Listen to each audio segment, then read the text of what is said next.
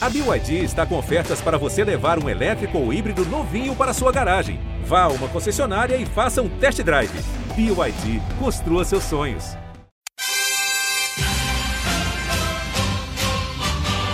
É medalha, é Brasil, é Brasil, é Brasil! Brasil! Prata, prata, prata, prata, prata para o Brasil! É ouro! É ouro! Grite junto!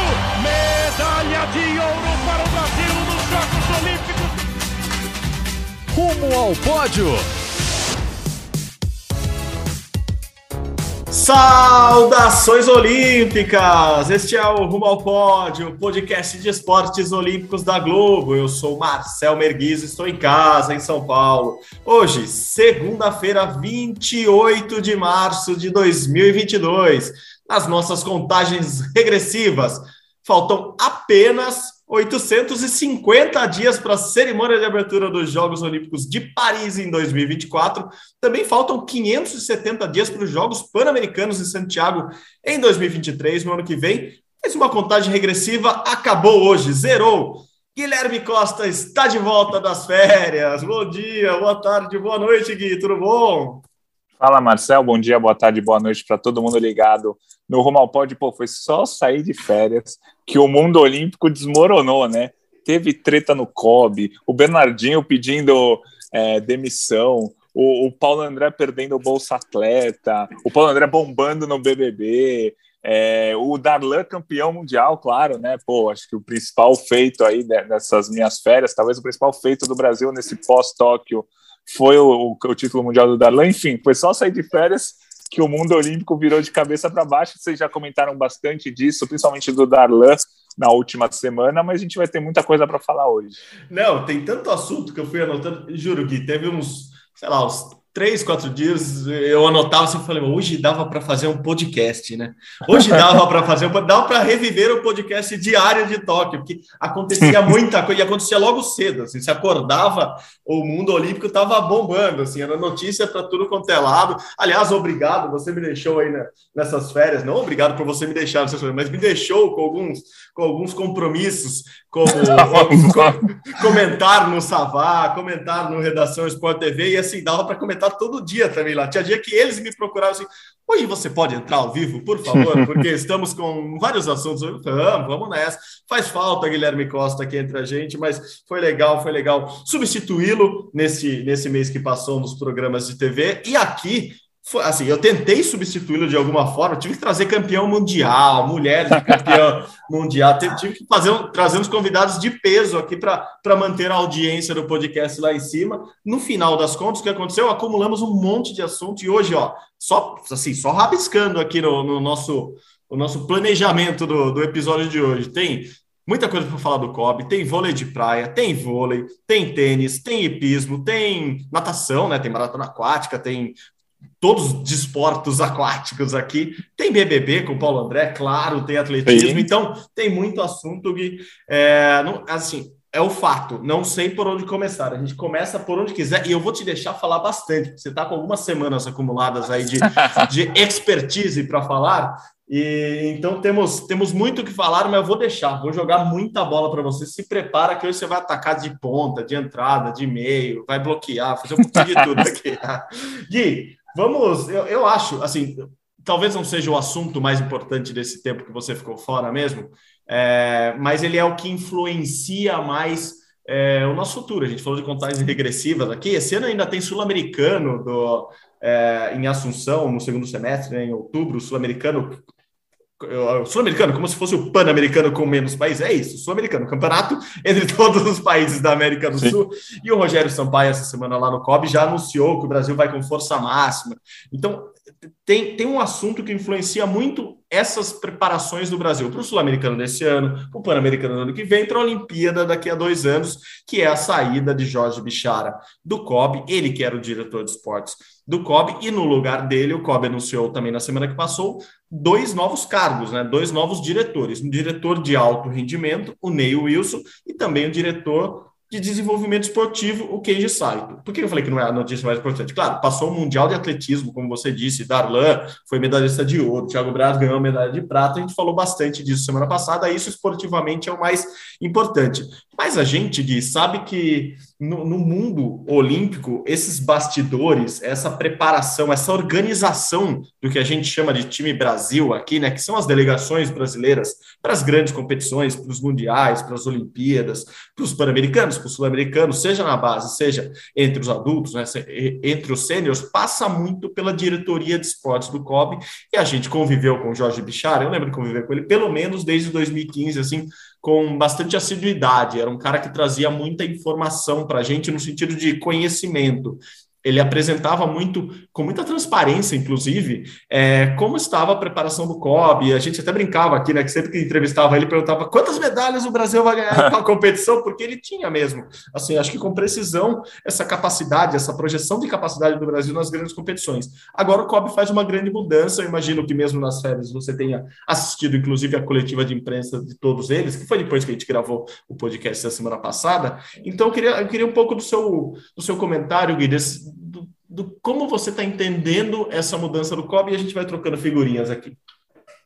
Então, é, ter demitido o Jorge Bichara sem motivo esportivo nenhum, eu acho que beira até o absurdo, né? Porque o, o Bichara, ele é o diretor de, era o diretor de esportes do COB, então é ele que organizava qualquer tipo de competição ou qualquer tipo de, é, de conversa com técnicos, com confederações e tal. Então, sei lá, estou dando um exemplo aqui fictício. Ah, o pessoal do ciclismo mountain bike precisava é, de dois mecânicos para o campeonato mundial. Era o Bichara que via se tinha verba, se era possível, se traz um mecânico lá da Europa ou se puxa um mecânico daqui.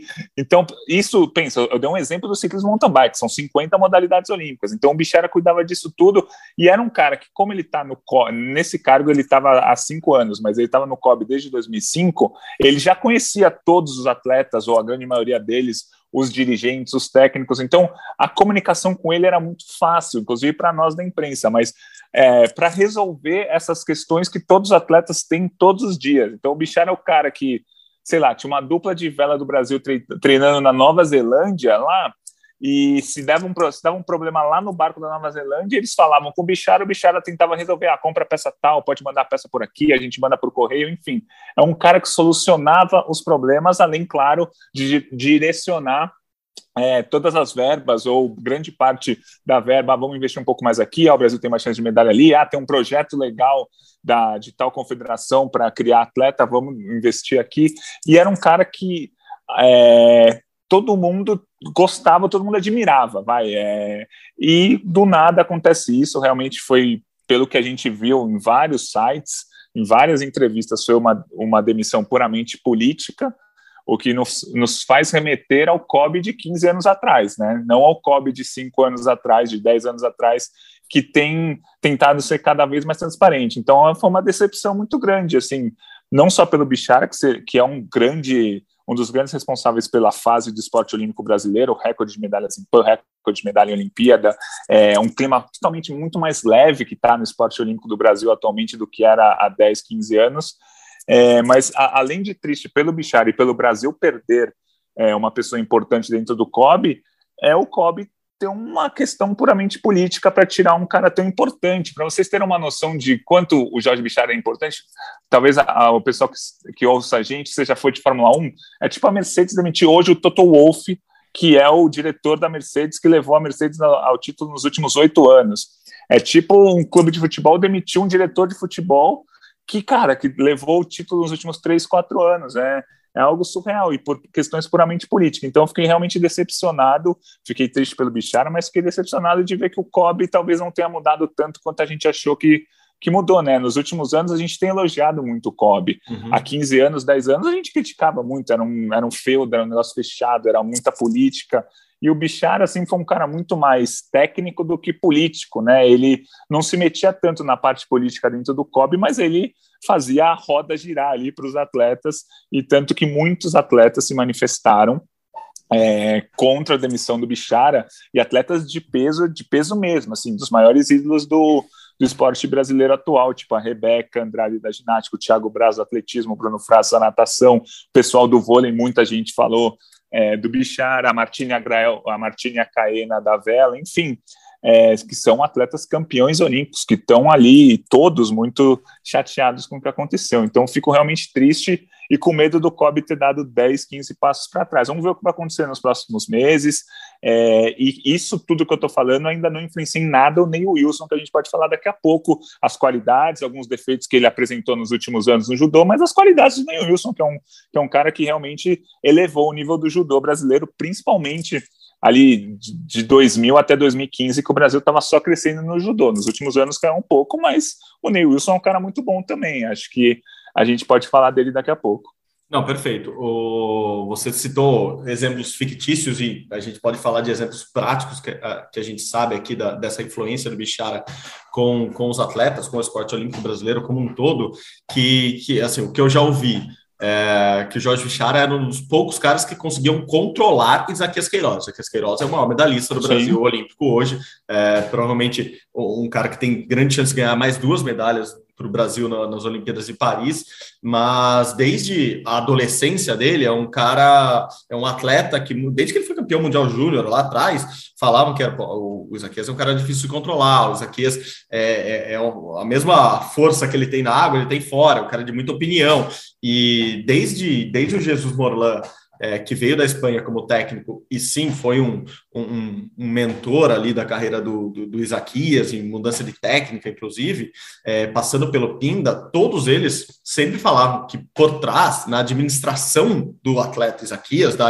se fosse uma empresa, da empresa Isaquias, o Bichara era dos caras influentes. Era o Bichara que fazia o Isaquias fazer algumas coisas que ninguém conseguia fazê-lo, assim, ir para campeonatos, ou deixar de ir para campeonatos, ou deixar de fazer uma viagem, deixar de fazer um treinamento, ou ao contrário, fazer um treinamento.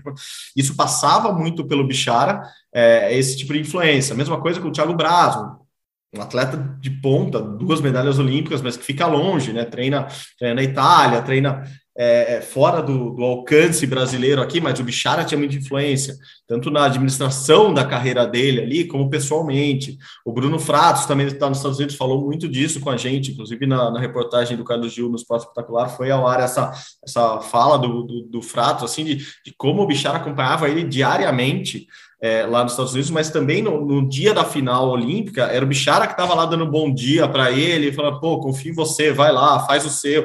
É, era, tinha tinha a parte administrativa e muito séria do Bichara, que a gente sabe, o cara que entendia de, de todos os esportes e, inclusive, tinha um parâmetro muito legal, acho que é muito parecido com você, Gui, de acompanhar, assim, é, atletas de todo mundo e saber exatamente onde os brasileiros se encaixavam, assim, pô, dá para ganhar desse holandês, mas, é, ó, aqui desse norueguês, esse americano é muito difícil, mas, ó, dá para beliscar o bronze. Ele sabia de, desses detalhes muito específicos de cada esporte. É, em, em, diversas áreas.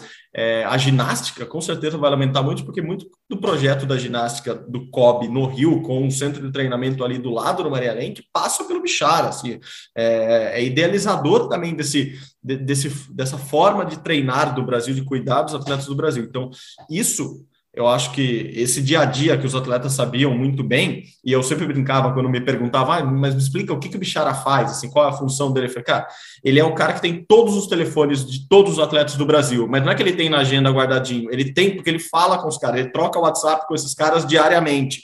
Assim, semanalmente ele quer saber como que os caras estão, onde eles estão, o que eles estão fazendo.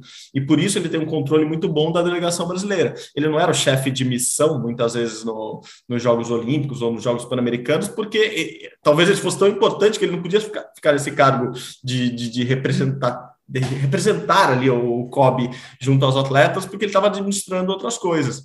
Então, enfim, isso um pouco para resumir a importância dele. E, e, vou repetir as palavras suas, que foram as palavras do Bichara, inclusive. Eles são amigos, o Bichara e o Neil Wilson são amigos, porque, óbvio, o Bichara conversava muito com o Neil Wilson para entender o judô brasileiro, é, mas eu acho que são perfis diferentes. O que eu comecei a ouvir de pessoas muito ligadas ao judô é que o perfil do Ney é diferente. Assim, não é, ele não vai ser um novo Bichara. É, claro que a função vai ser um pouco diferente porque a diretoria ele foi dividida, mas o Ney não é o novo Bichara. E, e acho que o que todo mundo está é, muito atento, e você sempre fala muito bem do judô, Gui, queria te ouvir sobre isso, é o judô brasileiro estava num período tão bom ao ponto de o substituto do cara que todo mundo eliminava ser alguém vindo do judô. A gente já falou, o judô brasileiro, claro, vem de conquistas de medalhas nas últimas Olimpíadas todas, assim, era um, era um período de administração é, da equipe tão boa que justificasse É, acho que essa é a primeira pergunta. E a segunda, que não é uma pergunta, mas é uma dúvida que todo mundo lançou no ar, foi o que você já falou. Na época do Nusman presidente, é, havia a República do Vôlei ali, todo mundo que cuidava é, no mais alto escalão do, do COB vinha do vôlei, porque o vôlei era o, o, o esporte de sucesso no Brasil ali no momento. Agora criou-se uma República do Judô, porque todo mundo nos mais altos cargos do COB vem, vem do judô. Isso é positivo para o Brasil? Acho que é essa reflexão que a gente vai começar a fazer nos próximos meses, né, Gui? É, é verdade. vou começar com o Ney Wilson. É, o Ney Wilson é coordenador, coordenador lá do judô, da Confederação Brasileira de Judô, de alto rendimento, há muito tempo, assim, e ele pegou o judô brasileiro já conquistando medalhas, tal, ali no começo dos anos 2000, e transformou o judô numa potência. Só para a gente ter uma noção, em 2012 o Brasil conquistou quatro medalhas na Olimpíada de Londres. Foi o terceiro país que mais vezes foi ao pódio, só atrás do Japão e da França. É, o judô na, na época do Neil Wilson, o Brasil teve a melhor geração da história do judô masculino, ali de 2000 a 2010, Thiago Camilo, Leandro Guilheiro, Luciano Correia, João Derli, Flávio Canto, e a melhor geração da história do judô feminino, de 2010 a 2020, agora continuando, né? Sara Menezes, Rafaela Silva, Erika Miranda, Mayra Guiar, Maria Suela, enfim. É, então, ele conseguiu transformar o judô brasileiro numa potência, sem dúvida nenhuma. De 2015 para cá, o judô brasileiro decaiu bastante de quatro medalhas lá em 2012, foram só duas medalhas em 2021 e duas medalhas num resultado que foi comemorado. Não é que foi aquele duas medalhas falando, nossa, dava aqui, dava ali, perdemos uma de bobeira aqui, perdemos. Não, duas medalhas e tá ótimo, saiu todo mundo feliz. Então, é, o judô brasileiro não é mais o mesmo, e o Neil Wilson, claro, tem um tem uma parcela de mérito, tem uma parcela de mérito gigantesco que o judô cresceu e uma parcela de demérito que o judô caiu nos últimos 5, 6 anos. Ele não conseguiu trazer uma renovação para o judô brasileiro. Eu acho que o, o Neil Wilson é um cara muito bom para o judô. Eu realmente não sei o quanto ele conhece as outras modalidades, porque é difícil um cara do judô saber as necessidades que o pessoal do ciclismo, da esgrima, da canoagem tem. Então, é, me preocupa isso. Quem vai ser, eu acho, pelo que eu estou vendo, quem vai ajudar muito o Neil Wilson além do Kobe é o Sebastião Pereira, que é um ex-judoca também, que sempre foi ali o braço direito do Bichara na parte esportiva, e é um, Sebastião Pereira veio do judô, mas ele está muito tempo no COB, ele já conhece todas essas modalidades. Você conversa com o Sebastião sobre qualquer modalidade, ele vai saber o nome dos atletas brasileiros, as chances, as principais competições, o que, que eles precisam tal. Então, acho que o Neil Wilson vai usar muito o Sebastião é, nesse, nesse início de trabalho. Vamos ver é, o que, que o Neil Wilson vai conseguir fazer, o que, que ele vai trazer do Bichard e o que, que ele vai colocar a cara dele para mostrar ali. E é o que você falou também, uma coisa da virou uma república do judô, né, que a gente está chamando o COB, o Paulo Vanderlei, o presidente é um ex-judoca, ex-presidente da CBJ, o Rogério Sampaio é um, é um campeão olímpico de 92 do judô, ex-judoca também.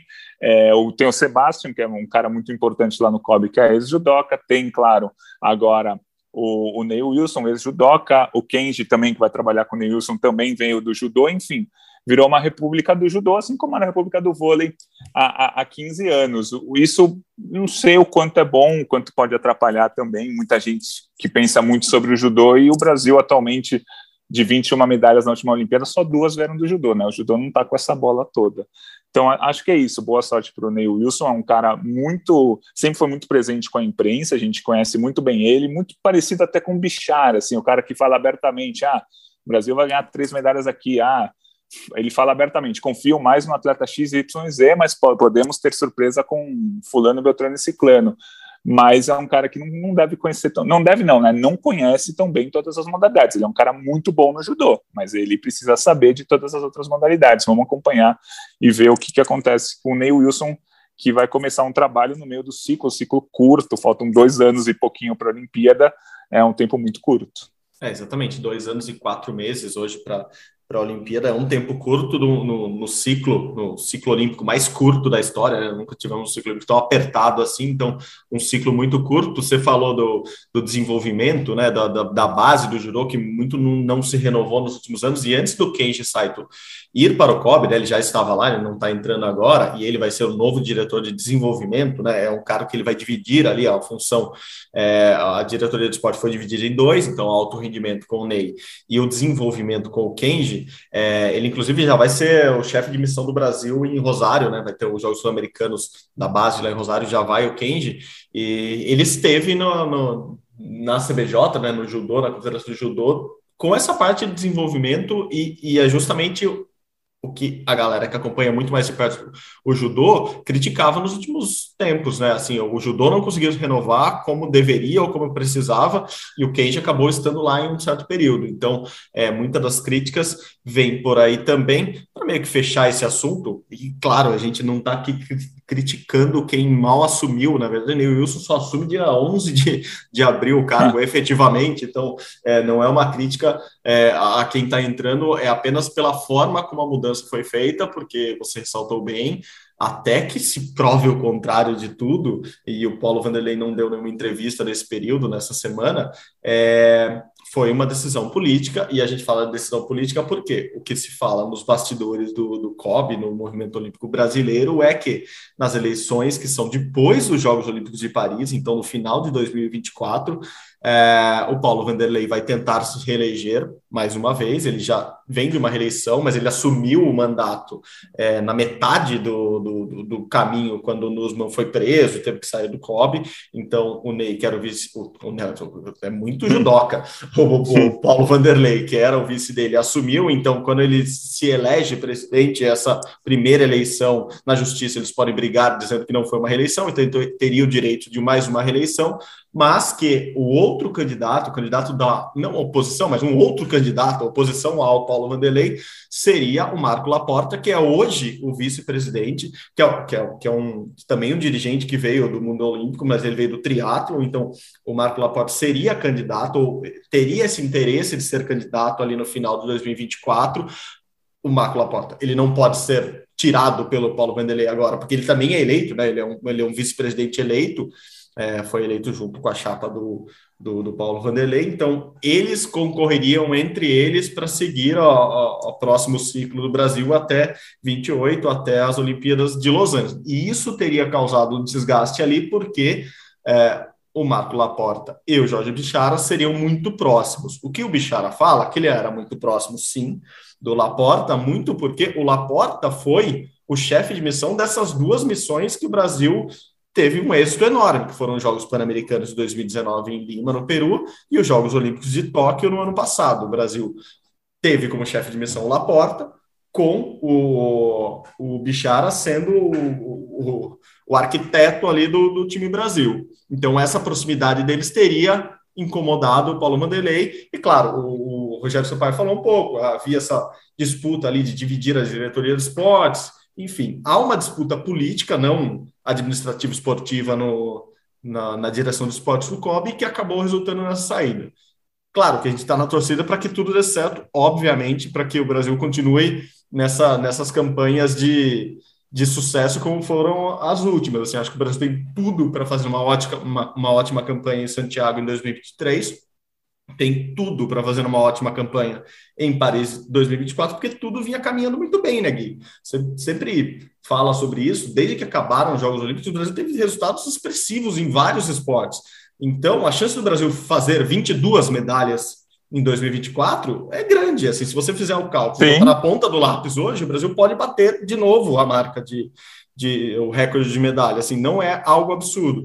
É, o que a gente espera e que os atletas no final, a conclusão deles era essa, é que essa mudança no meio do caminho, no meio do ciclo olímpico, não prejudique algo que aparentemente está caminhando muito bem, que é o resultado expressivo, positivo, com recordes de quebras de, de, de marcas nos próximos Jogos Olímpicos.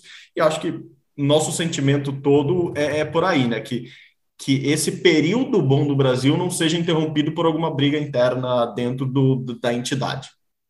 Sim, e, e, eu acho que assim, é, isso acabou com uma paz que o Kobe estava há cinco anos, assim, desde, desde que o Nusman saiu, acabou a Olimpíada Rio 2016, depois deu o, o rolo que o Nusman acabou preso, o Nusman saiu, a gente tem que lembrar que o Paulo Vanderlei era do Nusman, né, era o vice do Nusman, então ele estava na mesma chapa do Carlos Arthur Nusman, e nesses últimos anos ele tentou não esconder, mas ele tentou fugir o máximo possível do Nussmann. Ele era o vice do Nussmann, mas ele tentou adotar uma, novas práticas no COB, mais transparência. É, o tratamento com a imprensa mudou muito, ficou muito mais leve.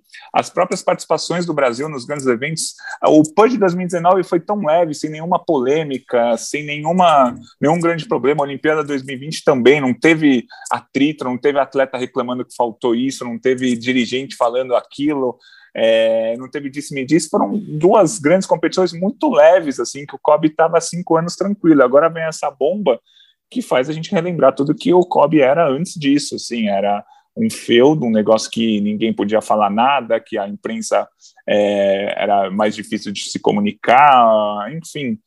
É, isso aí eu tô com medo do, tô com medo, né? Tô pensando o que, que o Kobe pode fazer nos próximos meses para pagar isso para voltar, para continuar nos trilhos que estava durante cinco uhum. anos, mas agora é uma, vai ser uma briga política mesmo, né? Tá, realmente o COB nesse momento está rachado, o que é uma pena, né? Sim. Mesmo, mesmo na eleição que teve em 2020, durante a, durante a pandemia, alguns dirigentes votaram a favor, outros contra, não sei o quê, os atletas meio que na comissão de atletas, os atletas meio que foram os grandes decisivos na reeleição do Paulo Vanderlei, mas não teve uma treta política, Sim. não teve tipo uma briga gigantesca. Foi uma eleição democrática que o Paulo Vanderlei não ganhou com folga, mas ganhou.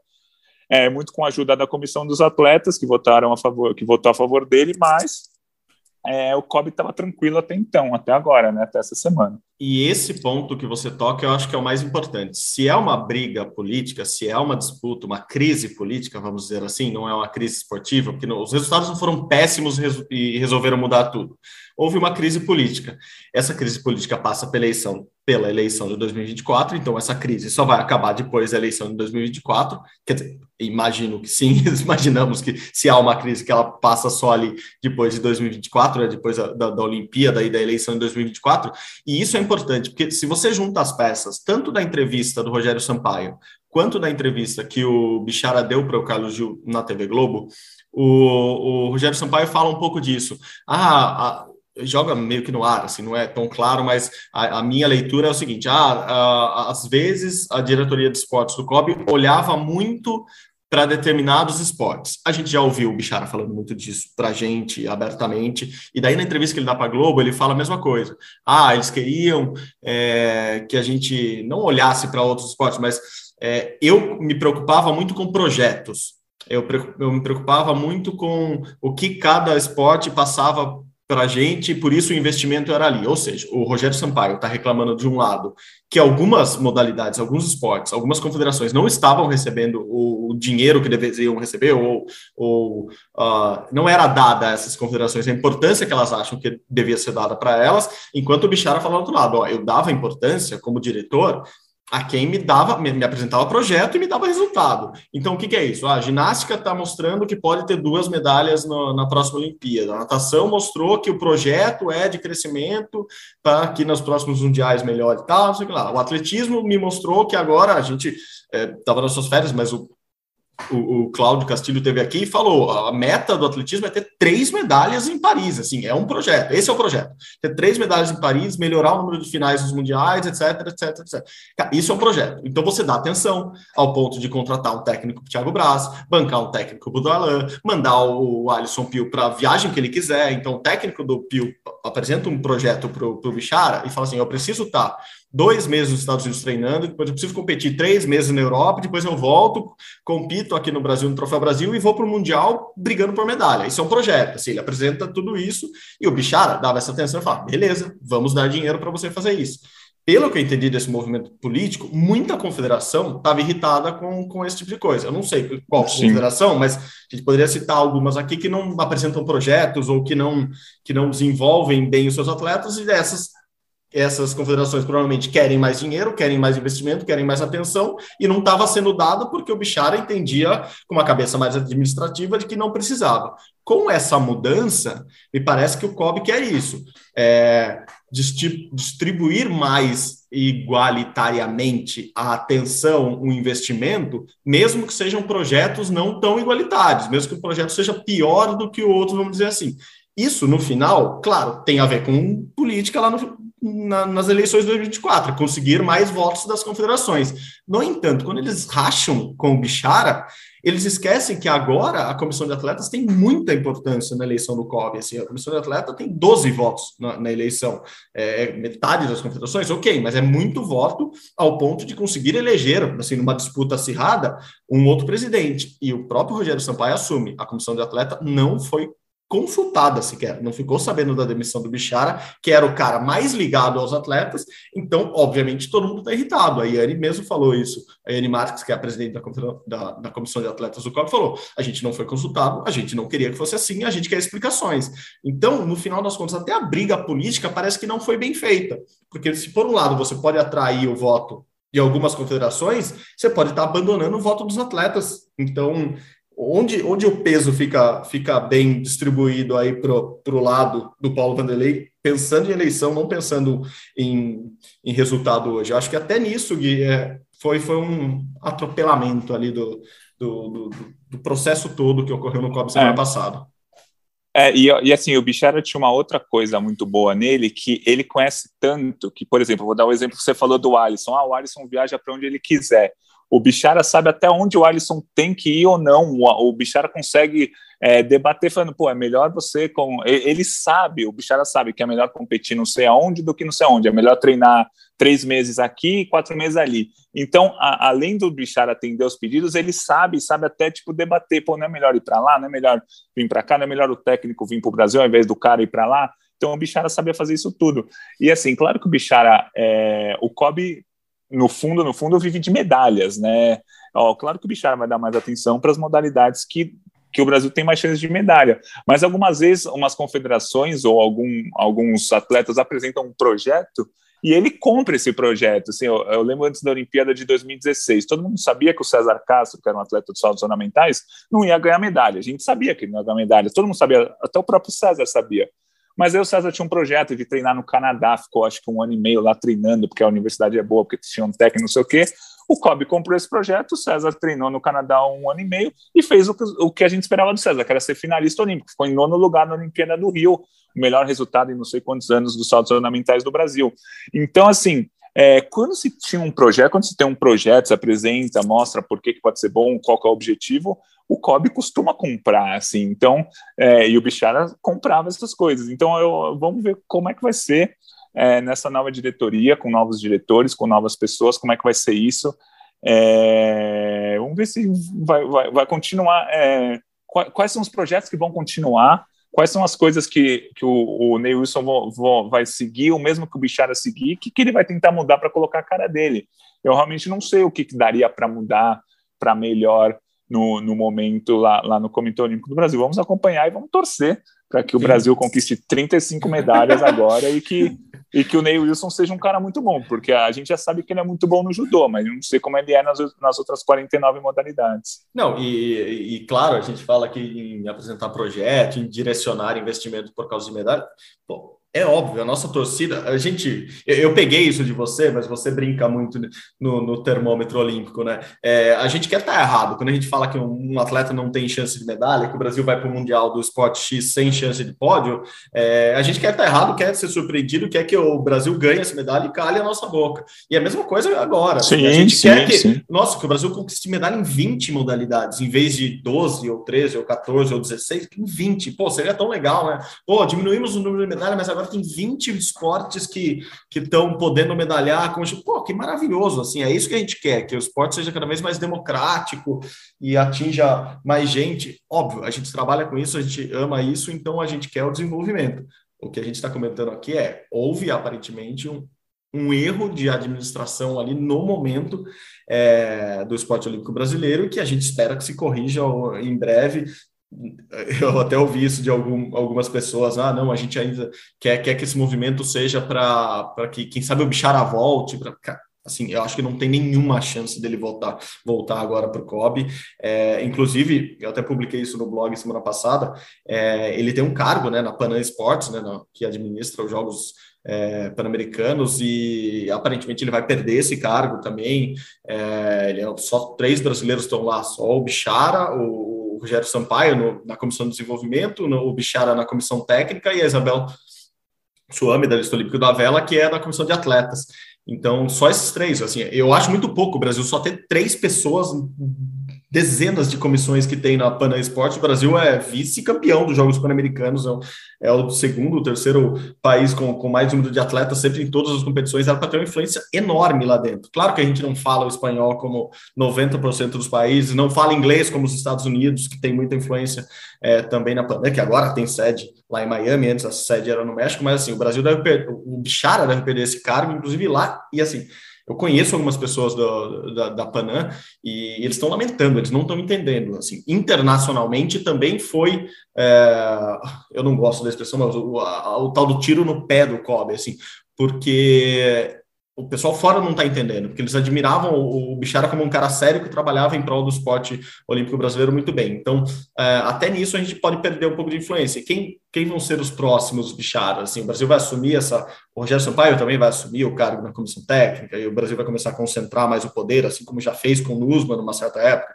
Lembramos, o Nusman foi o único presidente de de, de, comitê, que também foi presidente de, de, de comissão organizadora dos Jogos Olímpicos, né, de comitê organizador e comitê olímpico brasileiro ao mesmo tempo. Isso não, não acontece, o NUS não foi, porque havia uma concentração de poder. Vai ter uma concentração de poder agora ou não? Vai ter justamente o contrário, com essa divisão das diretorias, é, vai ter mais gente opinando, mandando, é, influenciando o esporte olímpico brasileiro. Essa é uma das coisas que a gente tem que ver aqui para frente. Ah, os próximos chefes de missões, lembrando que dos chefes de missão da, das últimas Olimpíadas, é, o, o Bichara é, era um subchefe de missão, assim como a Manuela Pena era subchefe de missão, os dois já estão fora do COB. Então, dos três que foram é, subchefes de missão da última Olimpíada, dois estão fora. O chefe de missão, que foi o Laporta, é, agora está não está deixado de lado. Não vou falar que o Laporta perdeu o poder, mas ele passa a ser um pouco oposição lá dentro.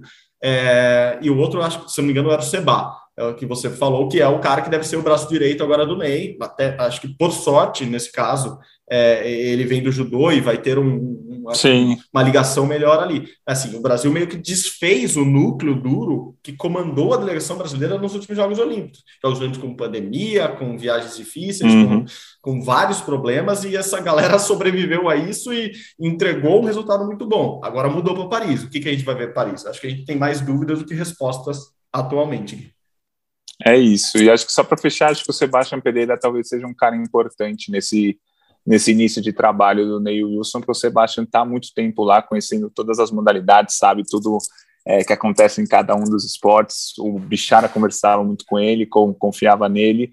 Então, acho que ele vai ser um cara importante ali para dar esse pontapé inicial para o trabalho do Neil Wilson. A gente vai seguir acompanhando, seguir é, vendo o que, que vai acontecer no esporte olímpico do Brasil, que obviamente não para nunca, né? Porque a gente teve todo esse reboliço no Comitê Olímpico do Brasil e nesse meio tempo o Brasil teve um campeão mundial de atletismo, teve resultado no vôlei de praia, no pismo, no tênis, enfim, muita coisa acontecendo. Exatamente. Vamos, vamos aos resultados. Agora vamos falar um pouco de prática. Antes, só para fechar mesmo, agora da minha parte, o Wilson já está convidado para esse podcast, já está convidado sim. para conversar com a gente aqui no Rumo ao Pod. Não é para dar explicação nenhuma, a gente, a gente sempre conversou com o Ney fora, né, Gui? O como você disse, é, ele sempre teve uma boa relação com todos nós, então queremos ouvi-lo aqui também, até para todo mundo conhecer mais dele. Agora, quem não acompanha só o judô de perto, quem acompanha os outros esportes, saber que tem um novo diretor de alto rendimento no Comitê Olímpico do Brasil.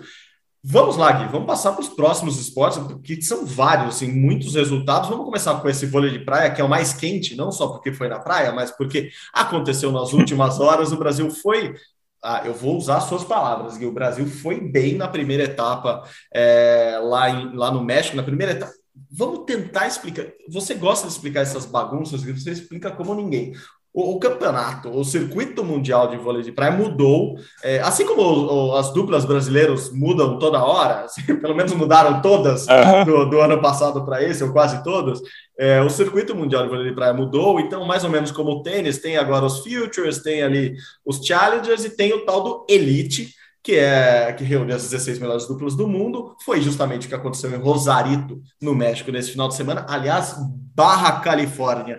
Eu não conhecia o lugar, assumo, mas teve um Globo Repórter, acho que há umas duas semanas atrás, Gui, sobre a Barra Califórnia. Que lugar absurdamente bonito. É ali na divisa mesmo dos Estados Unidos com o México, essa a barra Califórnia fica com o México, o, a Califórnia foi foi tomada pelos Estados Unidos ali dos mexicanos há um tempo atrás, então que lugar maravilhoso. Dito isso, a parte turística, a parte que agora tenho um novo lugar no mundo que eu quero conhecer, é, eu vou me basear no que você disse. O Brasil foi bem, apesar de somente uma medalha de bronze nessa primeira etapa de elite do circuito mundial de vôlei de praia. Explica para gente por que, que o resultado da Talita e da Rebeca com essa medalha de bronze é positivo para o Brasil, mesmo tendo foram sete duplas lá disputando masculino e feminino, né? Entre as 16 de cada uma tinha sete brasileiras, só elas ficaram com medalha, mas o Brasil foi bem, é isso, Gui?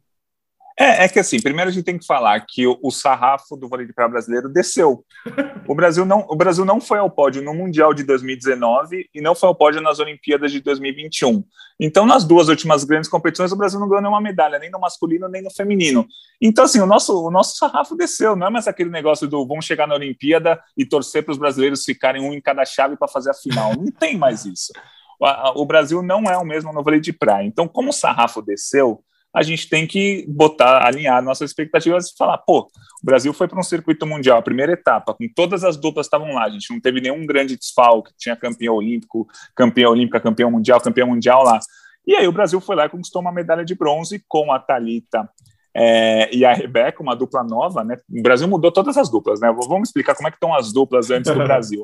Atualmente, as principais duplas do Brasil são a Thalita e Rebeca, que ficaram com a medalha de bronze agora nesse circuito. A Ana Patrícia e a Duda, que é uma dupla que foi muito bem nas categorias de base, elas se separaram durante alguns anos, as duas disputaram Olimpíadas separadas, uma com cada dupla, e agora elas estão de volta é, jogando juntas.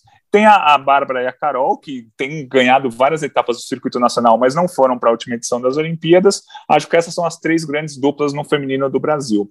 No masculino tem o Alisson e o Guto, o Alisson para mais um ciclo olímpico, ele já tem três medalhas, é, já, já tem o teve o ouro em 2016, a prata em 2012, tem duas medalhas, perdão, já tem três Olimpíadas, é, jogando com Guto, Alisson e Guto. O André vai jogar contra o George, o André vai jogar junto com o George, que é uma dupla que está há muito tempo junta, mas também não conseguiu a vaga nas Olimpíadas.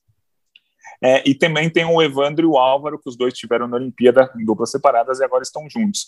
E nessa primeira etapa, o Brasil teve a Thalita e a Rebeca ganhando a medalha de bronze, a Ana Patrícia e a Rebeca, é, perdão, Ana Patrícia Duda caindo nas quartas de final, com 20 a 18 para a dupla holandesa, que seria campeão, ou seja, foi uma derrota triste, uma derrota muito triste. Mas assim, pô, para uma, uma primeira grande competição dessa dupla, na volta, na Patrícia e Duda, cair nas quartas para a dupla campeã com 20 a 18 no tie-break, tá ok, mas estamos bem. O Alisson e o Guto e o André e o Jorge também perderam nas quartas de final. O André e o Jorge, por exemplo, perderam por 17 a 15 no tie-break para a dupla norueguesa, que é a atual campeã olímpica. Então, no fim, os resultados foram o quê? Eu queria ter ganho esses jogos? Queria, queria que, pô, queria ter passado para a semifinal com o André e o Jorge? Queria, mas eles perderam para os campeões olímpicos. Queria ter passado para a semifinal com a Ana Patrícia Duda? Queria, mas elas perderam para as é, para as holandesas que seriam campeãs da etapa. Então, no fim, eu acho que o resultado foi ok. Acho que a expectativa do Brasil é essa para a Olimpíada de Paris. É, vai chegar brigando por uma, duas medalhas. Se conquistar uma já vai ser bom, se conquistar duas já vai ser um negócio muito bom, coisa que em 2016 era uma obrigação conquistar duas medalhas. Acho que é isso. O Brasil foi bem porque as nossas expectativas estão menores. Acho que esse é o grande resumo dessa primeira etapa do circuito mundial. A próxima etapa do circuito mundial em abril, em Itapema, Santa Catarina, aqui no Brasil. Exatamente. Depois, ainda nessa elite, né, ainda tem uma etapa no Rio de Janeiro. Então, é que eu concordo com você. Eu acho que a análise é por aí mesmo. Se a gente sair com uma medalha, assim, quer assinar o contrato hoje? O Brasil vai sair com uma medalha no vôlei de praia no, no, na Olimpíada de Paris. Vamos fechar? Ah, vamos vamos fechar. Se você falasse isso há 10 anos, você assim, tá louco. Tá a expectativa louco, é. é. que a, a, Ana Patrícia e a Duda, que nunca tinham perdido uma competição juntas, porque elas jogaram juntas na base, foram uhum. Jogos Olímpicos da Juventude, foram bicampeãs mundiais de 20, elas vão chegar e vão ganhar de todo mundo de novo e vão fazer a final com a Thalita e com a Rebeca, que é uma baita dupla também.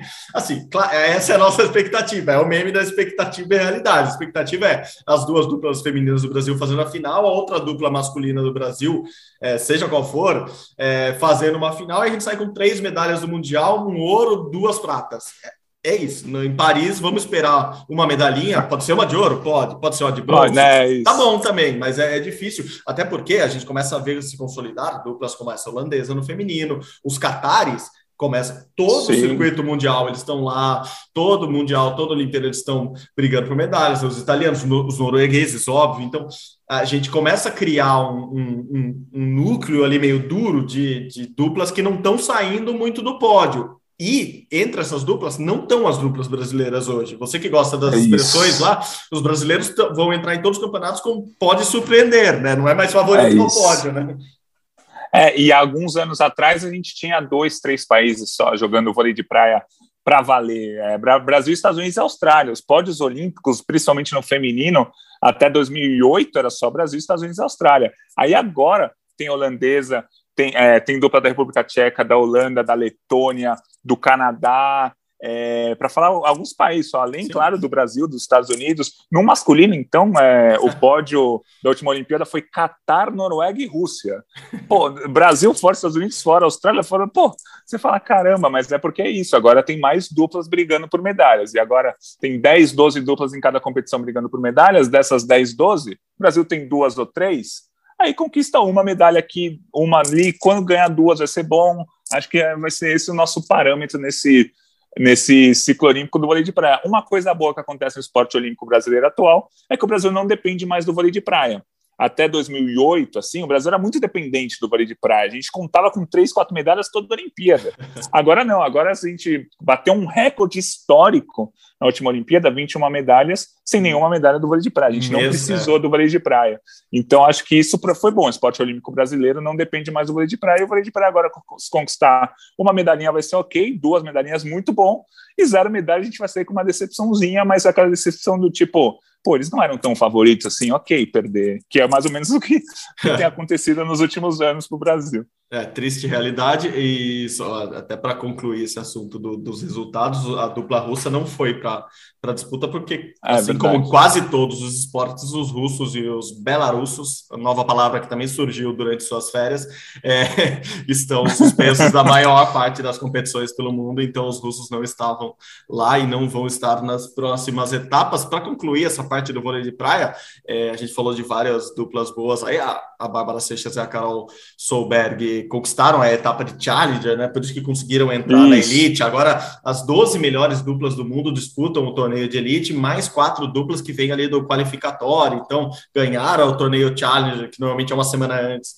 é, dá essa oportunidade para a dupla é, jogar. Então, elas foram bem num torneio, não com todas é, melhores do mundo, mas foram bem. E quem não está disputando essas, nessa mexida toda de atletas ali, quem não está jogando é a Agatha, é, também, da lista olímpica, porque ela anunciou a gravidez, então a Agatha está com 38 anos já, anunciou a gravidez, o marido dela, o Renan, é o preparador físico dela, então a dupla, Renan e Agatha, está parada por um tempinho do circuito, é, até a Fabizinha, nossa enfim, campeã olímpica, nossa ídola mor é, e comentarista do Salva Paris, explicou que os pontos delas, dela, da Agatha, estão congelados. Então, se ela quiser voltar, ainda pensando em Paris, ela pode voltar sem perder todos aqueles pontos, agora que os pontos são ainda mais importantes, porque classificam ah. para os torneios importantes. Então, tem uma nova regra no vôlei ali que congela esses pontos. Uma vitória das mulheres que sempre é, adiaram gravidez por causa de de, de, campeonatos, de competições, e por causa da vida atlética ali, ela vai conseguir parar daqui a um tempinho, daqui a um ano, voltar e, e, quem sabe ainda brigar por uma vaga em Paris com uma nova dupla,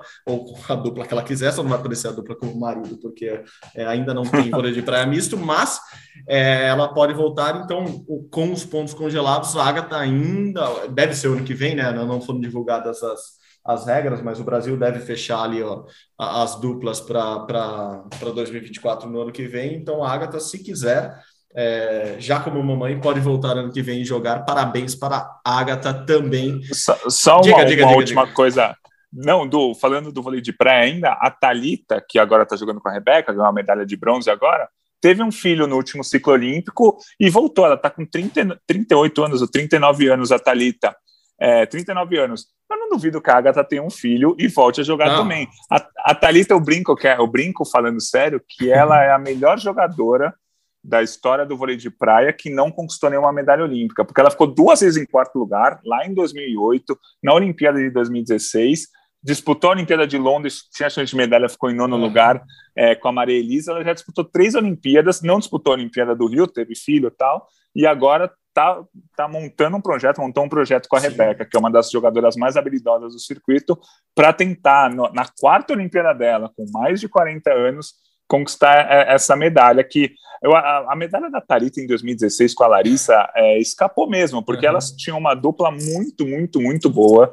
Era uma dupla realmente espetacular, uma das melhores duplas, não tanto em títulos, mas em jogo, da que eu já vi jogar no Vale de Prata. Tarita e a Larissa, principalmente ali em 2015, um pouco antes da, da Olimpíada 2014, 2015.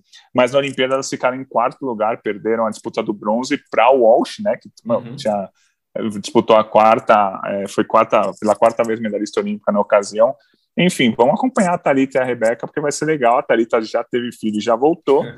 e a e a Agatha vai ter filho, vai saber se ela não volta daqui a um ano, um ano e meio aí, já brigando pelos pontos da classificação olímpica. E a Rebeca, que é das mais talentosas jogadoras de vôlei da atualidade no mundo, não só do Brasil, talentosíssima mesmo, é, já é mãe, foi mãe super cedo, então não é, é jovem ainda, já é mãe, então dupla de mamães aí que pode, pode representar o Brasil na próxima Olimpíada. Estamos na torcida por elas também. É, só para não sair do, do, do guarda-chuva do vôlei aqui, vamos para o vôlei de quadra rapidinho. Três notícias importantes. É, aconteceram semana passada, é, que a gente acabou não comentando ainda no podcast. É, a primeira foi a aposentadoria da seleção brasileira, da Natália, ponteira, campeã olímpica, mas Obviamente, as lesões todas atrapalharam muito ela no, nos últimos anos, e isso fez com que ela é, pedisse essa aposentadoria até precoce da, da seleção brasileira, depois de disputar três Jogos Olímpicos, mas ela começou muito cedo, ela estava com 16 anos, já estava disputando os final de Superliga pelo Osasco. É, a Rosa Maria se machucou no final de semana, está com uma lesão, vai ficar três semanas parada, então tomara que não seja mais grave mesmo nada com, com a Rosa, que é uma jogadora importantíssima ali, na mesma posição, inclusive, da, da Natália, e no masculino, o Douglas, Douglas Souza, esse sim, muito precoce, só com 26 anos, também anunciou a aposentadoria da seleção, assim como a Natália disse que não está com cabeça para jogar agora. É, o Douglas vai ser, vai ser companheiro de trabalho, Guia. Esses dias apresentou o crachá da Globo, vai participar das, da dança dos famosos, e mas deu adeus à seleção. Ele está sem clube, né? A Natália não continuou jogando na Europa, para inclusive jogar na Rússia a próxima temporada. É, três perdas importantes para a seleção brasileira agora em uma tacada só. Falando em notícia, essas muito ruins na última semana, Gui. É, eu espero que a Rosa Maria se recupere bem para ela disputar a Liga das Nações e Campeonato Mundial esse ano. A Natália fora da seleção é, é uma pena, a Natália campeã olímpica em 2012, prata na Olimpíada agora de Tóquio. E eu acho que o Douglas, assim, é, é uma perda para a seleção brasileira, sem dúvida nenhuma. Ele era um, ele foi campeão olímpico em 2016, estava na, na equipe agora de 2021, mas o Brasil até que está bem servido de ponteiros ainda, Leal, Lucarelli, tem um pessoal que está jogando a Superliga, pode ser Rodriguinho, Honorado, sei lá. Acho que o Brasil vai recompor bem. Não queria que o Douglas se aposentasse da seleção, claro que não, queria ele jogando, mas a, a perda acho que não é tão grande. O grande problema da seleção masculina atualmente é um oposto, porque o Wallace já disse que não vai jogar pela seleção. Insistiram, insistiram, insistiram, ele segue falando que não vai jogar pela seleção, apesar de estar tá fazendo uma baita Superliga. É, se não convencerem o Wallace a jogar pela seleção, o Brasil fica muito, muito complicada a posição de oposto atual, porque é, o Alan, que seria o reserva imediato dele, está voltando de lesão, não está tão bem ainda, não sei como ele vai estar tá, é, para as competições desse ano. E aí a gente, ou a gente voltaria cinco anos no tempo e pegaria o Visoto, que está fazendo uma Superliga muito boa, mas pô, o cara se aposentou da seleção há, há algum tempo, mas pode trazer ele, ou inverte, coloca, estou chutando aqui, o que dá para fazer, mas não é tão fácil, coloca um layout oposto, por exemplo, é, e o oposto, acho que é a posição, é difícil falar a posição mais importante, né? Mas é a posição que mais recebe bolas no jogo de vôlei. Então a preocupação da seleção masculina é mais o oposto. O Douglas não jogar é triste, eu queria que ele jogasse, claro, mas eu acho que não vai fazer tanta falta assim para para a seleção, ao menos esse ano, mas claro, seria mais, seria mais legal tê-lo do que não tê-lo. É uma pena. O Douglas, espero. O Douglas acho que ainda tem tempo para repensar, Talvez ele queira voltar para a seleção daqui a um ano, dois anos, depois de Paris, enfim. A Natália, acho que com 32 anos, talvez seja uma decisão mais, é, mais concreta, do tipo, não volto mais para a seleção. Uhum. É, vamos ver o que vai acompanhar nesse, o que vai acontecer esse ano, porque esse ano tem Liga das Nações masculina e feminina e tem Campeonato Mundial masculino e feminino. Seleção feminina nunca foi campeã mundial, seleção masculina foi tri 2002, 2006, 2010. Não, perfeito. É, concordo com você. Renan tem um problema maior ali para resolver. Zé Roberto é, tem, tem mais tem, tem, tem um problema mais de liderança com a perda da Natália do que é, técnico também, mas é, acho que isso vão, também acho. É. é. vão conseguir resolver bem ali os, seus problemas. Acho que o Renan tem um problema maior porque é um, o oposto, como você disse, é um é um, é um atleta, é um jogador de extrema importância, de decisão muito importância ali na seleção. Quem tem o um problema, ao meu ver mesmo, é a seleção francesa, que perdeu o Bernardinho nessa, nesses últimos dias também. O Bernardinho, que voltou ao Brasil, continua comandando o Rio, é, mas quis ficar mais perto da família, sem revelar muitos detalhes, que não, não podia se afastar das filhas e deixou, né, pediu demissão da seleção francesa, não tinha tido um bom resultado no europeu, tinha caído super cedo, mas a seleção francesa é sempre um adversário fortíssimo é, mundialmente, não só para a seleção brasileira, mas como qualquer seleção, e claro, disputando os Jogos Olímpicos em casa, com o Bernardinho como técnico, com alguns dos melhores jogadores do mundo na seleção, era favoritíssima ali ao pódio é, em 2024 e a saída do Bernardinho acho que dá uma abalada nessa, nessa estrutura que, que os franceses estavam montando para brilhar no vôlei em 2024, Gui. Passando um pouco das notícias ruins que vieram do vôlei para as boas que vieram do tênis, é, Biadade, temos uma brasileira brilhando com constância agora em simples também, depois da Luísa brilhar muito bem em duplas no último ano, e a Luísa que está para voltar agora, está se recuperando da lesão no joelho, está para voltar. Agora temos Biadade batendo o número 3 do mundo lá no WTA de Miami.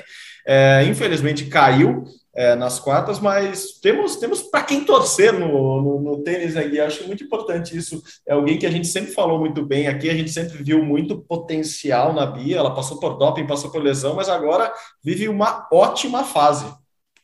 É verdade, ela está com 25 anos, está no auge da carreira, com certeza, nesse momento. Ganhou da Maria Sakkari, que é uma grega, é, no WTA de Miami, que é considerado por muitos o quinto Grand Slam do ano que apesar de ser um, no masculino, a gente chama mais de Masters, né? apesar de ser um WTA 1000, é, é quase do tamanho de um Grand Slam, dura duas semanas, assim como o Grand Slam, então é, foi um evento muito importante. A Bia ganhou da Maria Sakkari, grega número 3 do ranking mundial, e depois acabou perdendo na sequência, que já seria a terceira rodada, para Kalinina, que é uma ucraniana, que é mais ou menos o mesmo ranking da Bia. A Bia atualmente é número 60, vai subir um pouquinho com essa com, com os resultados dessa semana. A Kalinina, se não me engano, era 53, mas é, a Bia perdeu por 2 a 1 para a ucraniana. A Bia tem conquistado vitórias importantes, a gente já falou aqui, mas falta um pouco de, não vou dizer nem de consistência, mas é, quando ela ganhou da número 3 do mundo faz um mês, nem isso, na, ela perdeu na rodada seguinte. Em 2019, quando ela venceu a Slowens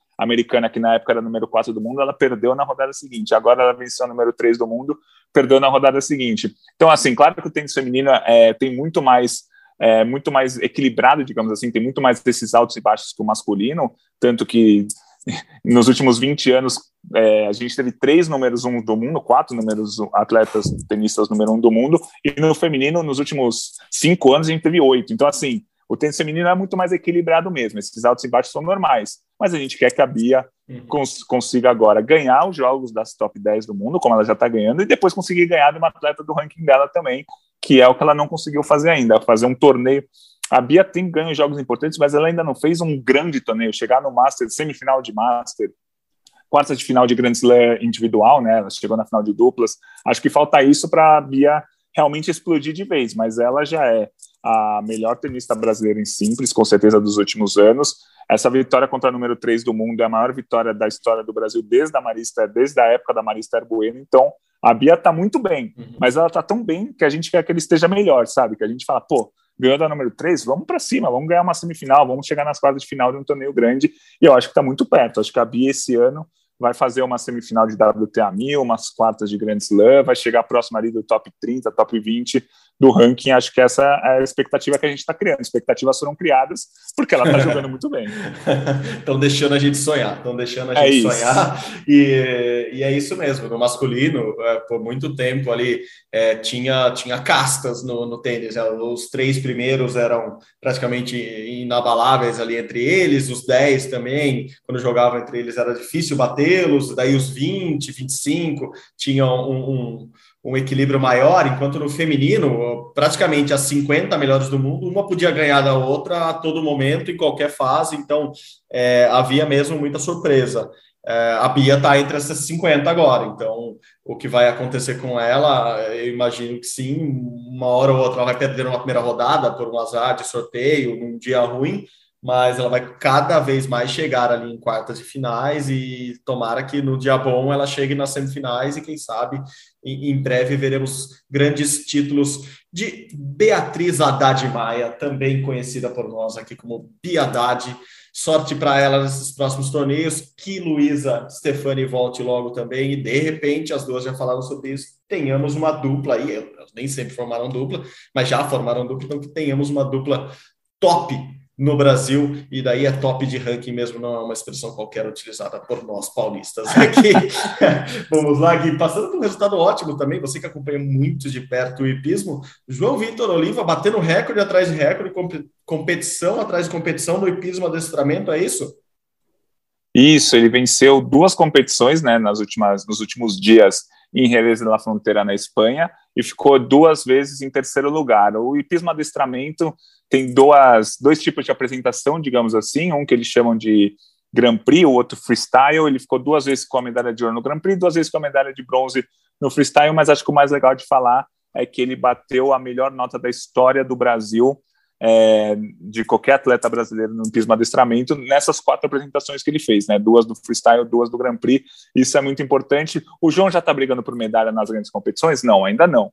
Mas assim, ele foi 26 na Olimpíada, que já foi o melhor resultado da história do Brasil.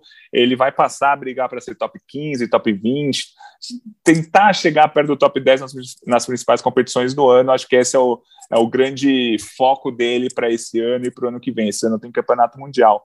Mas é muito legal, porque acho que o grande objetivo de um atleta sempre é fazer a melhor marca dele ou a melhor marca uhum. do país na história. E ele conseguiu quatro vezes em uma semana a melhor nota. Agora ele volta para o Brasil e volta para a Europa depois só, só em maio. Ele vem para o Brasil competir, treinar, ficar um tempo aqui. Depois pra, ele volta para a Europa em maio, mas foram resultados muito, muito, muito legais dele. É, esse ano tem campeonato mundial. Boa, e eu, eu gostei do, do, do local que ele está batendo esses recordes. Eu que adoro a Espanha, tenho uma paixão pelo país mesmo. É, foi lá em Jerez de la Fronteira, que eu só lembrava das épocas de Fórmula 1, né? A gente ouvia muito falar do circuito de Jerez, agora também ouvimos no circuito de hipismo. É, lembrando o Mundial em agosto na Dinamarca, então vamos olhar bem de perto ele que já deixou de ser apenas o filho da Rainha Hortência. Vitor Oliva está lá, João Vitor Oliva está brilhando no hipismo e fazendo boas marcas. Vamos torcer para ele também. Vamos passar agora para a natação, saindo um pouco do hipismo para a natação. Resultado ótimo de Ana Marcela Cunha, que se disputar todos os campeonatos continentais do planeta, ganha todos pelo jeito que é campeã europeia, campeã asiática, campeã africana, campeã americana, campeã da Oceania. Se deixar, a Marcela vai ganhando ela mais um título em Israel numa Copa Europeia, né, Gui? É, ela, ela, a Ana Marcela gosta muito de competir. Tem atletas que preferem, preferem treinar mais do que competir, por exemplo, rapidamente falando, Isaquias Queiroz. Ele compete duas, três vezes no ano, ganha quando precisa ganhar, tá ótimo, não estou reclamando de nada.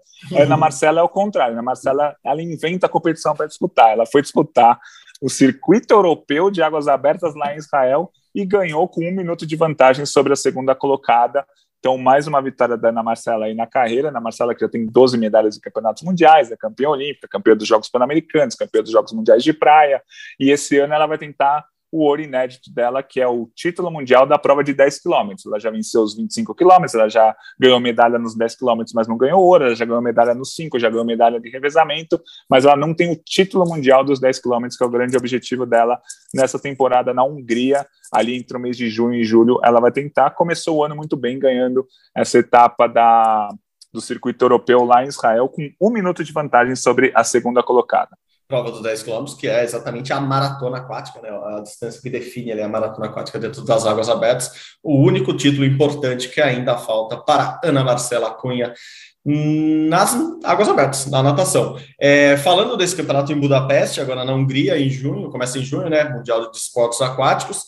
É, a FINA anunciou na semana que passou que a Rússia e Belarus não poderão enviar atletas, então estão, estão suspensos os dois países, não competirão em Budapeste, lá na Hungria, que aliás é bem pertinho ali de onde está acontecendo a guerra na Ucrânia, e, e também a FINA, né, a Federação Internacional de Natação, anunciou que o campeonato em piscina curta, né, o Mundial de Piscina Curta 25 metros, que seria no fim do ano em Kazan, na Rússia, também não será mais lá. O Mundial Júnior também seria lá em Kazan e não vai ser também. Então, mudanças geopolíticas aí na natação e aqui no Brasil. Enquanto isso, a notícia ruim dessa semana que passou foi o teste analítico adverso da atleta Gabriela Roncato, Gabriele Roncato, desculpa.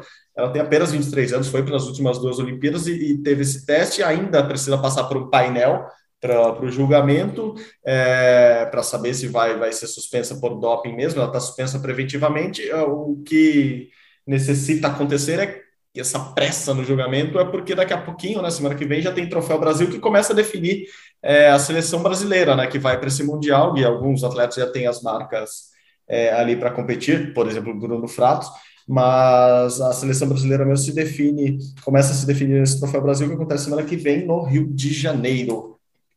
É isso. Os atletas que foram finalistas olímpicos já estão garantidos no Campeonato Mundial desse ano. Então, o Bruno Fratos e o Fernando Scheffer, que foram medalhistas olímpicos, o Guilherme Costa Muxará foi Opa. finalista, e o, o, Leonardo de Deus também foi finalista ali dos 200 borboleta, também já estão garantidos é, na, na competição no Campeonato Mundial, principal competição do ano, mas na semana que vem tem o Troféu Brasil, que aí sim vai decidir é, toda a equipe brasileira tem que fazer índice, só que tem só vale o índice na final. Se fizer um índice nas, nas eliminatórias e na final você chegar em terceiro lugar, você não está classificado para o campeonato mundial. Então a gente vai ver a, a, definição da seleção brasileira, vamos ver o que, que, vai acontecer primeiro com a Gabi Roncato, né, que é uma atleta importante principalmente ali para as provas de revezamento, e ver qual vai ser a delegação brasileira para esse campeonato mundial, que é um campeonato mundial importante, mas que a gente vai ter algumas ausências. Você falou já a Rússia não vai poder participar por conta das sanções, a Belarus também não. A Rússia, por exemplo, tem o Evgeny Rilov, que é o atual campeão olímpico dos 100 e dos 200 metros costas, e a Austrália, isso é interessante, até vale um debate até para depois, outro programa tal.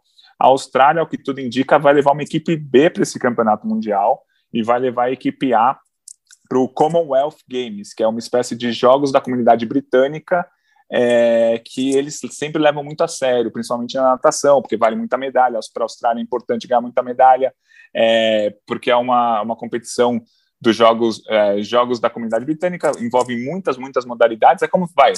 É que não é algo geográfico, mas é como se fossem os Jogos Pan-Americanos para o uhum. Brasil, uma competição com todas as modalidades em que o Brasil sempre soma muitas medalhas e briga pelas primeiras posições no pódio de medalhas. A Austrália não tem lá os Jogos da Oceania, mas tem esse Commonwealth Games, que aí tem, é, tem tem atletas da Grã-Bretanha, tem atletas da Austrália, tem muitos países aqui da América Central que são é, colônias e ex-colônias da, da Grã-Bretanha que também participam, tem países da África, tem alguns países ali, principalmente a Grã-Bretanha, nesse Commonwealth Games é, é dividida entre Inglaterra, Escócia, País de Gales, e, é uma, e o Canadá também participa, claro, é uma competição muito importante para eles internamente, é como se fossem os Jogos Pan-Americanos para a gente. Nem todo mundo disputa, mas é, é sempre importante ganhar medalha, televisionado, a mídia dá muita atenção, o comitê local dá muita atenção. Então, ao que tudo indica, a Austrália vai levar time A para esse Commonwealth Games e parte do time A vai para o Campeonato Mundial, mas o Campeonato Mundial, ao que tudo indica, vai ter muitos atletas reservas da Austrália, opção técnica deles, vamos ver o que, que, vai acontecer, pelo menos é o que eles têm divulgado, né? Eles ainda não divulgaram a seleção completa de nenhuma competição, mas talvez seja um Mundial, não digo esvaziado, mas um Mundial sem Austrália titular não é a mesma coisa que o Mundial é, tradicional, que tem a Austrália é, atualmente a segunda maior potência da natação mundial, atrás só dos Estados Unidos, né?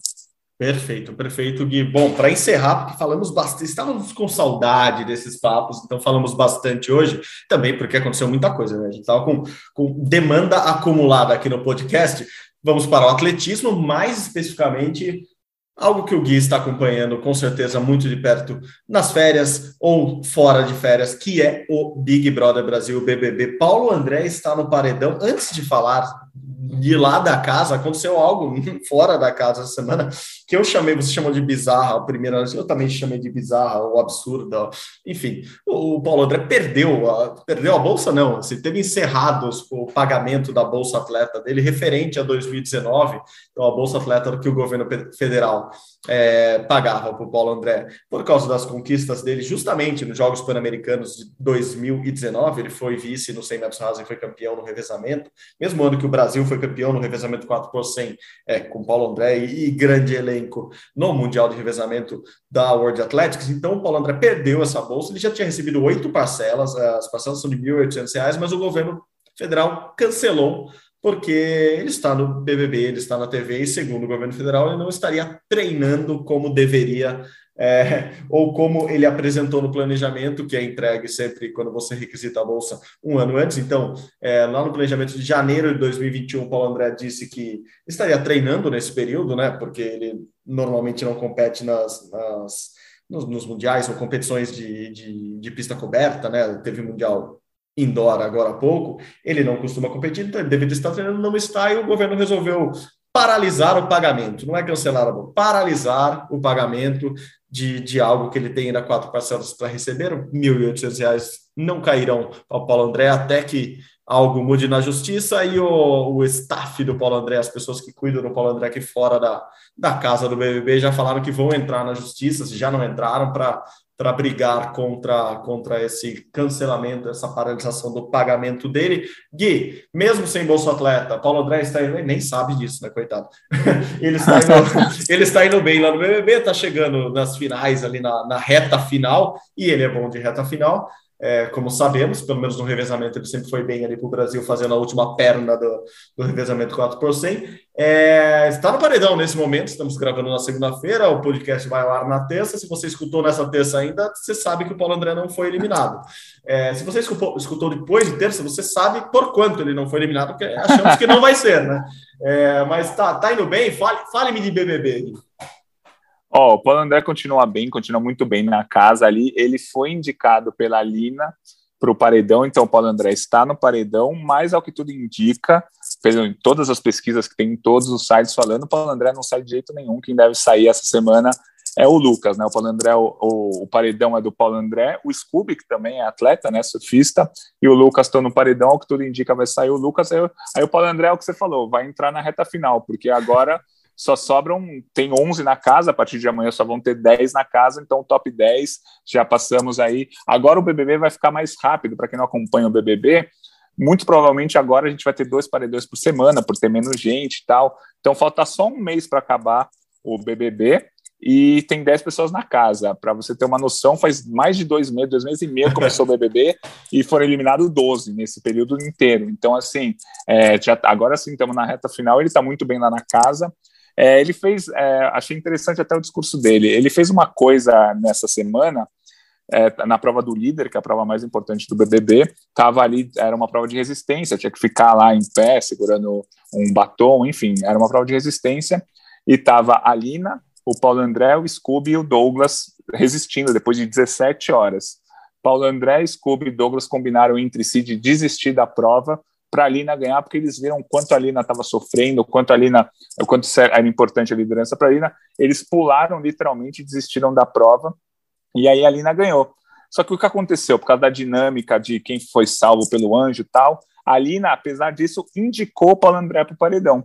O Paulo André abriu mão da liderança para deixar a Lina ganhar, e a Lina indicou o Paulo André é, e aí ele está no paredão por causa disso, mas ele muito provavelmente não vai sair, como a gente já falou. Então, essa semana ainda teve esse jogo que deu muita confusão lá dentro. E aí o Paulo André falou um negócio legal. Ele falou assim: Eu não estou acostumado com isso, porque na Olimpíada ou em qualquer competição eu só quero ganhar. Aqui dá para jogar com coração. E ele jogou com coração ao deixar de disputar a liderança e dar a liderança para ali, né? Então foi uma jogada ali que não deu certo porque ele está no paredão, mas vai dar certo porque ele não vai sair. Acho que esse é o esquema. O Paulo André segue como um dos favoritos ali. Tem uns três ou quatro que são mais cotados para ganhar e o Paulo André é um deles. É, eu, quando, quando ocorreu isso na, na, na, prova do líder lá, eu fiquei pensando, e eu sei que você é melhor do que eu nisso, tentando relacionar com o esporte, lembrar de ocasiões que o esporte também fez isso. É muito difícil acontecer, é muito difícil alguém entregar é, vitória Sim. ou liderança, a não ser que seja para cruzamento de chave, daí você entrega o jogo para não pegar, pegar tal equipe numa semifinal, num cruzamento melhor ali. Então, normalmente você entrega o jogo para te facilitar a, caminhada mais para frente. Não foi o que eles fizeram.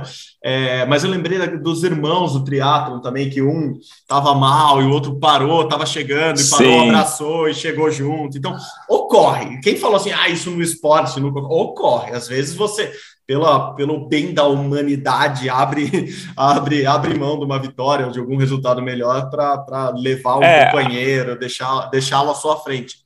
Mas foi algo a gente já viu né? isso é a gente já viu isso na Fórmula 1 em dois casos né o caso quando a equipe manda o cara uhum. abrir tipo o Rubinho teve que abrir para o Schumacher ganhar algumas vezes mas a gente já viu por exemplo o Ayrton Senna em 91 abrindo para o Berger ganhar o Ayrton Exato. Senna já era o campeão da temporada na última volta ele abriu, o Berger ganhou a corrida, então foi uma vitória entre as que o Ayrton Senna deu para o Berger sem precisar ter dado, não foi uma, um jogo de equipe, foi ali acho que um agradecimento, alguma coisa do tipo, que a equipe e o Ayrton Senna entraram num consenso, não sei se exatamente foi um consenso, mas eles abriram para o Berger ganhar, é, mas é difícil mesmo é ver isso no esporte, mas é que o BBB, apesar de tudo, não é exatamente um esporte, né? É um, Sim, é um jogo jogo de relações ali, acho que tem um coração envolvido ali no meio muito forte também.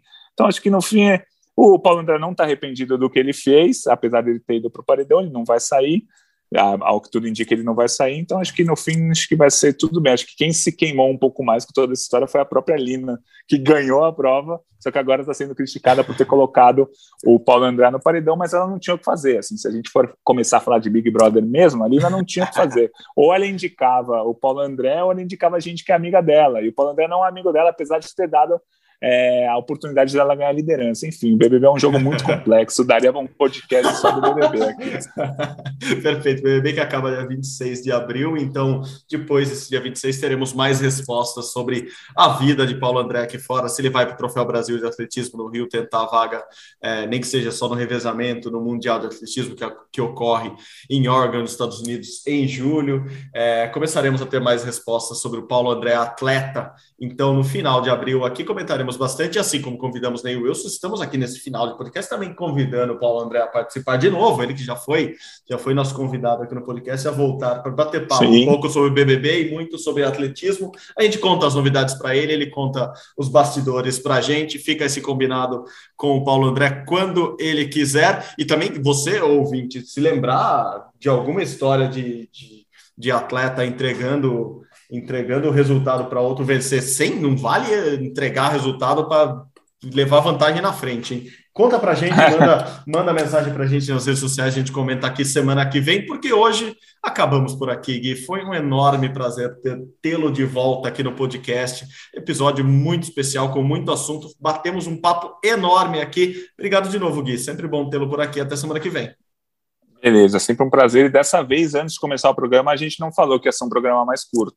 Ah, não. Porque a gente sempre fala, não, hoje a gente vai falar menos, tentar fazer o um programa mais curto e fica uma hora e meia. Agora não, agora a gente não falou nada e deu uma hora e meia de qualquer jeito, mas tinham, tinham assuntos represados. Acho que hoje temos a desculpa dos assuntos represados. Exatamente. Faremos um programa curto semana que vem para você, ouvinte, que não quer malhar durante uma hora e meia na academia, não está fazendo pedaladas tão longas ou corridas tão, tão, tão, tão enormes assim para ouvir o podcast de uma vez só de vida. Ouça uma parte aqui, outra parte ali e consegue ouvir a gente bastante. Espero que não esteja trânsito na sua cidade para você ficar uma hora e meia nos ouvindo, mas se tiver, que a gente seja uma boa companhia, pelo menos. Valeu, Gui. Obrigado de novo. Valeu, sempre um prazer, um abraço. Abração, abração. Como vocês sabem, o Rumo ao Pódio é uma produção minha e do Guilherme Costa. Esta semana tem edição do Olavo Braz, a coordenação é sempre dele, Rafael Barros e a gerência de André Amaral. Você encontra nosso podcast lá na página do GE. Vai lá, ge.globo barra Rumo ao Pódio, tem este e todos os episódios, ou no seu agregador de podcast preferido, assim como lá no Globoplay, é só procurar por Rumo ao Pódio. Estamos lá também. Muito obrigado pela companhia novamente. Saudações olímpicas. Tchau, tchau.